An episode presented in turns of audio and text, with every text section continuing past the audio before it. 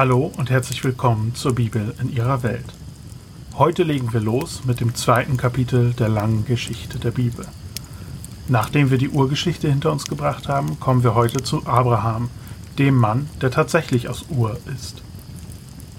Wir kommen auch zu dem Teil des Podcasts, in dem ich mein Skript 20 Mal prüfen muss, um Abraham und Abram nicht zu verwechseln. Gut, dass es nicht allzu lange anhalten wird. Also, herzlich willkommen zur Geschichte der Väter Abraham, Isaak, Jakob und Josef. Heute schauen wir uns die ersten Szenen aus der Geschichte Abrahams an. Wir hatten uns in den letzten beiden Folgen mit den historischen Hintergründen auseinandergesetzt und ich werde mich immer mal wieder darauf beziehen. Bei Verwirrung lohnt es sich also, auch dort einmal reinzuhören. Wir beginnen also mit der Geschichte. Ab jetzt muss ich erstmal Abram sagen. Tatsächlich geht es im ersten Abschnitt aber noch gar nicht um Abram, sondern um seinen Vater Terach und dessen Familie. Sie werden uns kurz vorgestellt. Terach hatte drei Söhne, Haran, Nahor und Abram. Wir erfahren auch, dass Haran stirbt und Terach dessen Sohn, Lot, bei sich aufnimmt. Von Abram erfahren wir, dass er verheiratet ist, seine Frau heißt Sarai. Es heißt, dass Terach Abram, Sarai und Lot mit sich nimmt und aus seiner Heimat in Urkesh auswandert. Es war der Plan, nach Kanaan zu gehen, aber am Ende lassen sie sich in Haran nieder. Obwohl dieser Abschnitt sehr kurz ist, können wir doch so einiges über diese Familie lernen. Der Text sagt nicht, warum Terach und seine Familie Urkesh verlassen, aber wenn unsere Rekonstruktion richtig ist, dann mussten sie vor Krieg fliehen. Terach war Herrscher in Urkesh und hatte sich im Konflikt zwischen Mari und Elam auf die falsche Seite geschlagen. Deswegen lebt er mit seiner Familie jetzt als Ausgestoßener in Haran. Es ist gut möglich, dass sie hier schon eine Art von Nomadendasein gefristet haben, ähnlich wie Abraham und seine Nachkommen es später in Kanaan tun. Gut zu dieser Theorie passen übrigens auch die Namen in der Familie. Abraham heißt so viel wie der Vater ist erhaben. Das ist kein ungewöhnlicher Name für einen Herrschersohn. Ein ähnlicher Name, Abimelech, wird uns noch oft begegnen. Abrams Brüder Haran und Nahor tragen Namen von Städten in der Region. Die Frauen in der Familie sind auch passend. Auf Hebräisch heißt Sarai Prinzessin und Milka Königin. Auf Akkadisch ist die Bedeutung nochmal etwas anders, aber ähnlich genug. Wir müssen uns dabei erinnern, dass Sarai Abrams Halbschwester war der Name wäre also vom selben Vater gekommen. Der Familie geht es also nicht allzu gut. Jetzt ist auch noch einer der Brüder verstorben und Lot ist bei Terach. Über Abraham und Sarai lernen wir auch einiges. Sarais Unfruchtbarkeit und die Kinderlosigkeit, die das mit sich bringt, wären damals als eine große Schande betrachtet worden. Es sah aus wie eine Strafe der Götter und es ist wahrscheinlich, dass spekuliert wurde, wofür sie bestraft wurde. Die beiden hätten sich wahrscheinlich Sorgen um ihr Leben nach dem Tod gemacht. Wir hatten es beim Turmbau zu Babel schon angesprochen. In vielen Denksystemen damals wurde geglaubt, dass die Toten im Nachleben auf die Versorgung durch die Lebendigen angewiesen sind. Es ist also essentiell, dass man Nachfahren hat, die sich an einen erinnern und einen versorgen können. Wie viele Kinder man hatte, ist der Hauptunterschied zwischen Menschen, denen es im Nachleben gut geht und denen, die leiden. Es ist deswegen auch sehr wahrscheinlich, dass die beiden keine glückliche Ehe hatten. Kinderlosigkeit war in der Antike Scheidungsgrund Nummer eins und ein häufiger Anlass, zusätzliche Frauen zu heiraten. Aus dem, was wir bisher gehört haben, ergibt sich sehr natürlich die Frage, wie es mit dieser Familie weitergeht. Wer wird Terachs Stammbaum erfolgreich weiterführen? Nahor scheint aus irgendeinem Grund nicht mehr im Bild zu sein. Wenn man an dieser Stelle Wetten abschließen will, dann wäre Lot also der offensichtliche Kandidat. Er ist höchstwahrscheinlich ein gutes Stück jünger als Abraham. Abraham und Sarai sind zumindest schon etwas älter. Es dauert immerhin eine Weile, bis man feststellt, dass man unfruchtbar ist. Die beiden machen also einen eher hoffnungslosen Eindruck. Das sollten wir uns gut merken, denn eine Sache, die dieses Buch über die nächsten Kapitel machen wird, ist das Schicksal Abrams mit dem von Lot zu vergleichen. Kapitel 11 endet mit dem Tod Terachs in Haran. In Kapitel 12 beginnt die eigentliche Geschichte Abrams und mit ihm die Geschichte Israels, die den Rest der Bibel füllt. Sie beginnt mit dem Ruf Gottes an Abram, der so wichtig ist, dass ich ihn hier vorlesen will. Geh hinaus aus deinem Land und aus deiner Verwandtschaft und aus dem Haus deines Vaters in das Land, das ich dir zeigen werde. Und ich will dich zu einem großen Volk machen und dich segnen und deinen Namen groß machen, und du sollst ein Segen sein. Ich will segnen, die dich segnen, und verfluchen, die dich verfluchen. In dir sollen gesegnet werden alle Geschlechter auf der Erde. Es lohnt sich, diesen Ruf genau zu betrachten und sich Gedanken zu machen, was hier passiert. In der Urgeschichte hatten wir gesehen, wie Gott eine gute Schöpfung erschafft und diese durch menschliche Sünde ins Chaos gestürzt wird. Mit diesem Ruf beginnt Gottes Plan, diese Schöpfung wieder in Ordnung zu bringen. Alles, was im Rest der Bibel passiert, findet hier seine Quelle.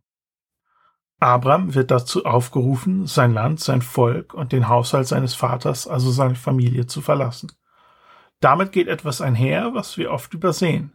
Er verlässt damit auch die Götter seiner Vorfahren. Götter waren damals auf die eine oder andere Weise verbunden mit Menschen. Es gab zum Beispiel Götter, die einer Nation oder einer Stadt zugeordnet waren. Sie hatten dann ihren Tempel an bestimmten Stellen. Ihre Anbetung war also an einen bestimmten Ort gebunden. Haran zum Beispiel war mit dem Mondgott Sin identifiziert. Es gibt natürlich auch kleinere Götter, die weniger wichtig waren. Man kann grob zwischen kosmischen Göttern, nationalen Göttern und Familien- oder Clangöttern unterscheiden. Ein kosmischer Gott hätte übrigens keine Zeit für jemanden wie Abraham gehabt. Ein Familiengott ist, wie der Name schon nahelegt, mit der Familie verbunden. Wenn Abraham sich also von Land und Familie trennt, dann trennt er sich damit auch notwendigerweise von allen Göttern, die er damals kannte. Alles, was er dafür kriegt, ist ein neuer Gott und ein neues Versprechen. Er weiß nicht mal, wohin er gehen soll. Alles, was er wusste, ist, dass dieser Gott ihm ein Land zeigen wollte. Es ist dabei übrigens wahrscheinlich, dass Abraham dachte, er gewinnt einen neuen Clan-Gott, der also wesentlich weniger mächtig und einflussreich war als all die anderen Götter. Dieser Gott erweist sich erst im Laufe des Alten Testaments als nationaler und am Ende sogar als der einzig wahre kosmische Gott. Ob Abraham das so gedacht hat, das weiß man nicht. Hier wird bereits eine Sache deutlich, die in der Antike ungewöhnlich ist. Normalerweise ging man damals davon aus, dass ein Gott nur auf einer dieser Ebenen unterwegs ist. Ein kosmischer oder ein Stadtgott hätte einfach keine Zeit für den Durchschnittstypen. Die haben sich mit Königen und mit Priestern auseinandergesetzt. Deswegen haben die ja ihre familiären, kleineren Clangötter gehabt. Ich glaube, dass das einer der Gründe sein könnte, warum es in Israel während dem Alten Testament immer wieder zur Anbetung von anderen Göttern kam. Sie konnten sich einfach nicht vorstellen, dass ihr Gott auch Zeit für jeden Einzelnen hat. Aber dass Gott alle Rollen spielt, ist hier wichtig. Interessant ist auch, dass er mit der persönlichen Ebene anfängt. Er bietet Beziehungen an, bevor er sich als König des Universums offenbart. Es ist sinnvoll, sich das Versprechen jetzt nochmal genauer anzusehen. Wir finden hier einige Verbindungen zur Urgeschichte. In Genesis 1 bis 11 wurde das Wort Segen beispielsweise fünfmal erwähnt. Hier kommt es gleich fünfmal in den ersten drei Versen vor. Auch der spezifische Segen, mit dem Gott Adam und Noah gesegnet hatte, findet sich hier wieder, wenn auch in veränderter Form. In jedem Fall heißt es, dass Gott segnet. Dann heißt es, seid fruchtbar und mehret euch. Aber hier sagt Gott einem kinderlosen Mann, dass er aus ihm ein großes Volk machen will. Zu Adam und Noah hatte er gesagt, füllt die Erde. Hier sagt er, dass er sie in ein Land führen wird. Später in diesem Kapitel verspricht er dann, dass er Abrahams Kindern dieses Land geben wird. Wir sehen, dass die Elemente alle da sind, aber der Ton hat sich verändert. Vorher hieß es, macht ihr mal. Füllt ihr die Erde, seid ihr mal fruchtbar, mehrt euch. Das bedeutet nicht, dass Gott mit den Menschen damals nichts zu tun hatte. Das hatten wir in der Urgeschichte ja auch gesehen. Aber hier nimmt Gott das Heft nochmal auf eine andere Art und Weise in die Hand und er schickt sie nicht irgendwo hin, sondern sagt, dass er selbst das Land zeigen wird. Wir erinnern uns, dass ein Gott in dem Denken der Menschen damals für gewöhnlich an einen Ort gebunden war. Später in der Geschichte stellt sich heraus, dass Gott in diesem Land unter seinem Volk leben will. Gott ergreift also die Initiative und bei dieser Familie ist das auch dringend nötig. Abraham ist ein heimatloser Aramäer, wie es später über ihn gesagt wird. Er ist kinderlos. Er braucht Gottes Handeln, wenn aus dieser Familie noch einmal etwas werden soll. Und der Rest von Genesis dreht sich genau um dieses Problem. Denn obwohl Gott versprochen hatte, eine große Familie aus Abraham zu machen, ist diese Familie im ganzen restlichen Buch Genesis ständig in Gefahr. Es ist entweder erstens, dass wir keine Kinder kriegen können und vielleicht aussterben, oder zweitens, dass wir viele Kinder haben und die Gefahr in der Luft liegt, dass die sich gegenseitig umbringen. Jede Generation hat mehr oder weniger mit beiden Problemen zu kämpfen. Dazu kommt noch hin und wieder die Gefahr, dass der Nachwuchs von einem anderen Vater kommen könnte. Aber da kommen wir gleich noch zu. Und während dieser ganzen Zeit erweist sich Gott als derjenige, der diese Familie durchträgt und das, obwohl sie manchmal einen sehr zweifelhaften Charakter beweisen. Es ist aber nicht nur das, sondern durch Abraham und seine Familie soll die ganze Welt, alle Familien der Erde gesegnet werden. Wie bei Adam und wie bei Noah soll der Segen universal sein. Er soll sich nicht nur auf diese eine Familie beschränken, sondern durch sie geht er an die ganze Welt. Wie ich in der anderen Folge bereits gesagt hatte, Gott hat nichts von seiner Intention, die Welt zu segnen, aufgegeben.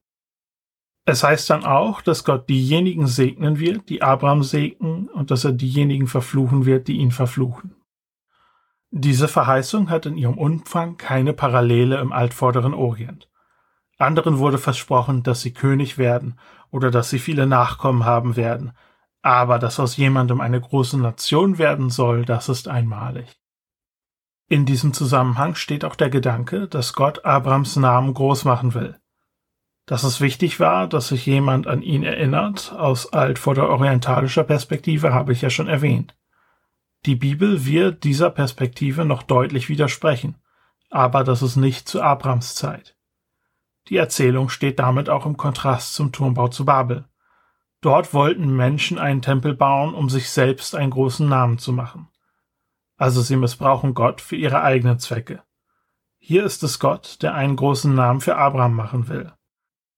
Auch hier wird deutlich, dass Abraham viele Nachfahren bekommen soll. Das Land bestimmt in der Antike das Überleben, das Einkommen und zu gewissem Grad auch die politische Identität einer Gruppe.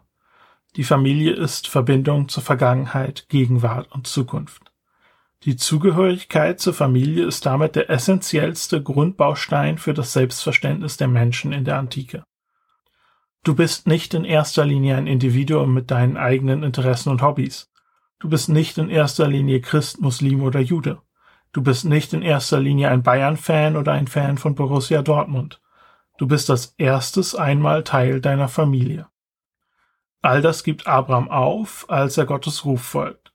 Und all das und noch viel mehr, verspricht Gott, wird er ihm ersetzen. Abraham macht sich also auf den Weg und Lot kommt mit ihm. Dabei wird beschrieben, an welchen Orten er sich genau aufgehalten hat. Eine Karte mit seinen Stops habe ich im Blog-Eintrag angehängt. Wir lesen nichts davon, wie lange er sich an den einzelnen Orten aufhält und was er dort macht. Die einzige Ausnahme ist, dass er einen Altar baut, nachdem der Herr ihm erschienen ist und ihm verspricht, dass seine Nachkommen dieses Land erhalten sollen.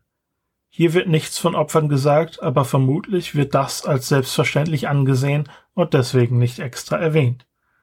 Ein Altar war eigentlich immer zum Opfern da. Er betet also Gott an, er ruft seine Gegenwart an. Vermutlich drückt er damit auch symbolisch aus, dass dies das Land dieses Gottes ist, in dem er sich aufhält. Hier und auch an anderen Stellen in der Urgeschichte passiert das an Orten, die typisch waren für heiligen Boden, meistens auf Hügeln oder unter Bäumen. Der Baum hier heißt übersetzt Baum des Lehrers und ist vermutlich ein Ort, an dem Orakel gesucht wurden. Hier ist noch eine spannende Frage, über die man sich ein klein wenig den Kopf zerbrechen kann. Das Buch Genesis schweigt darüber, ob Abraham bei der Anbetung dieses Gottes ein Bild oder etwas ähnliches verwendet hat. Im Gesetz Moses ist das strengstens verboten, so dass es in der Vorstellung undenkbar ist. Aber die Patriarchen hatten dieses Gesetz nicht. Tatsächlich tun sie auch ständig Sachen, die später im Gesetz verboten werden. Und ein Gottesbild zu verwenden wäre damals ganz normal gewesen. Ob es passiert ist, kann niemand sagen. Am Ende zieht Abraham in die Negev, weit im Süden Kanaans. Das ist übrigens die Region, aus der das Bild stammt, das dieses Projekt im Podcast schmückt. Man sollte aber immer bedenken, wenn man sich solche Bilder aus der Region ansieht, dass es dort damals insgesamt noch grüner war. Klimawandel gab es halt damals schon. Bisher ist alles ganz gut gelaufen. Jetzt kommen wir aber zur ersten Herausforderung. Eine Hungersnot ist im Land. In einem trockenen Gebiet wie der Negev wird die Familie schwer belastet gewesen sein. Abraham tut also, was damals nicht ungewöhnlich war bei einer Hungersnot. Er verlässt das Land und geht nach Ägypten. Ägypten hatte den Nil und war deswegen von Hungersnöten oft nicht ganz so schwer betroffen wie Kanaan, das auf Regen angewiesen war. Der Erzähler geht so schnell von der letzten Erzählung zu dieser über, dass man den Eindruck bekommt, Abraham sei nur kurz durch das Land durchgewandert und direkt weiter nach Ägypten gezogen. Davon, dass er Gott fragt, was er tun soll, dass er sich auf Gottes Versprechen, ihn zu segnen, verlässt oder ähnliches, lesen wir nichts. Zu dieser Zeit ist es sehr schwer, viel über Ägypten zu sagen. Es gab viele Herrscher, die nur eine sehr kurze Zeit regiert haben. Ich kann also nicht mal sagen, wer zu diesem Zeitraum König in Ägypten war. Bevor sie in Ägypten ankommen, bittet Abraham seine Frau, sich als seine Schwester auszugeben. Er befürchtet, dass die Ägypter ihn sonst töten werden, um an sie ranzukommen, weil sie ebenso schön ist. Wenn man bedenkt, dass mancher König in der Antike sich eher wie ein Mafiaboss verhalten hat, dann ist das auch nicht unvorstellbar. Die Situation ist aber auch ein bisschen mysteriös. Abraham sagt, dass Sarai sehr schön und begehrenswert ist. Neben dem Äußerlichen galt eine Frau damals vor allem aus zwei Gründen als begehrenswert. Entweder sie war fruchtbar und konnte Nachwuchs geben, oder sie hatte bedeutende Familienverbindung, so dass eine Hochzeit eine wertvolle Allianz bedeutet. Beides scheint bei Sarai nicht der Fall gewesen zu sein. Dazu wird sie als schön, aber gleichzeitig als alt bezeichnet. Schönheitsideale ändern sich natürlich mit der Zeit und jede Kultur hat ihre eigenen Geschmäcker, aber ein ganz rundes Bild gibt das nicht ab. Es ist aber auch gut darauf hinzuweisen, dass das Wort für Schönheit später im Buch auch von Pharao in seinem Traum benutzt wird. Die sieben schönen Kühe, also stattliche Prachtexemplare sozusagen. Ich weiß nicht, wie viel man da hineinlesen sollte. Ich erinnere auch noch einmal an die Zahlen aus der Antike, die ich auch hier nicht auf die Goldwaage legen würde. Aber es wird schon deutlich, wenn man die Geschichte weiterliest, dass Sarai älter gewesen sein muss. Ich denke, ich mache bald mal eine Vertiefung zum Familienleben in der Antike und rede dann noch etwas detaillierter über dieses Thema. Die Schönheit Sarais muss also erstmal ein Rätsel bleiben.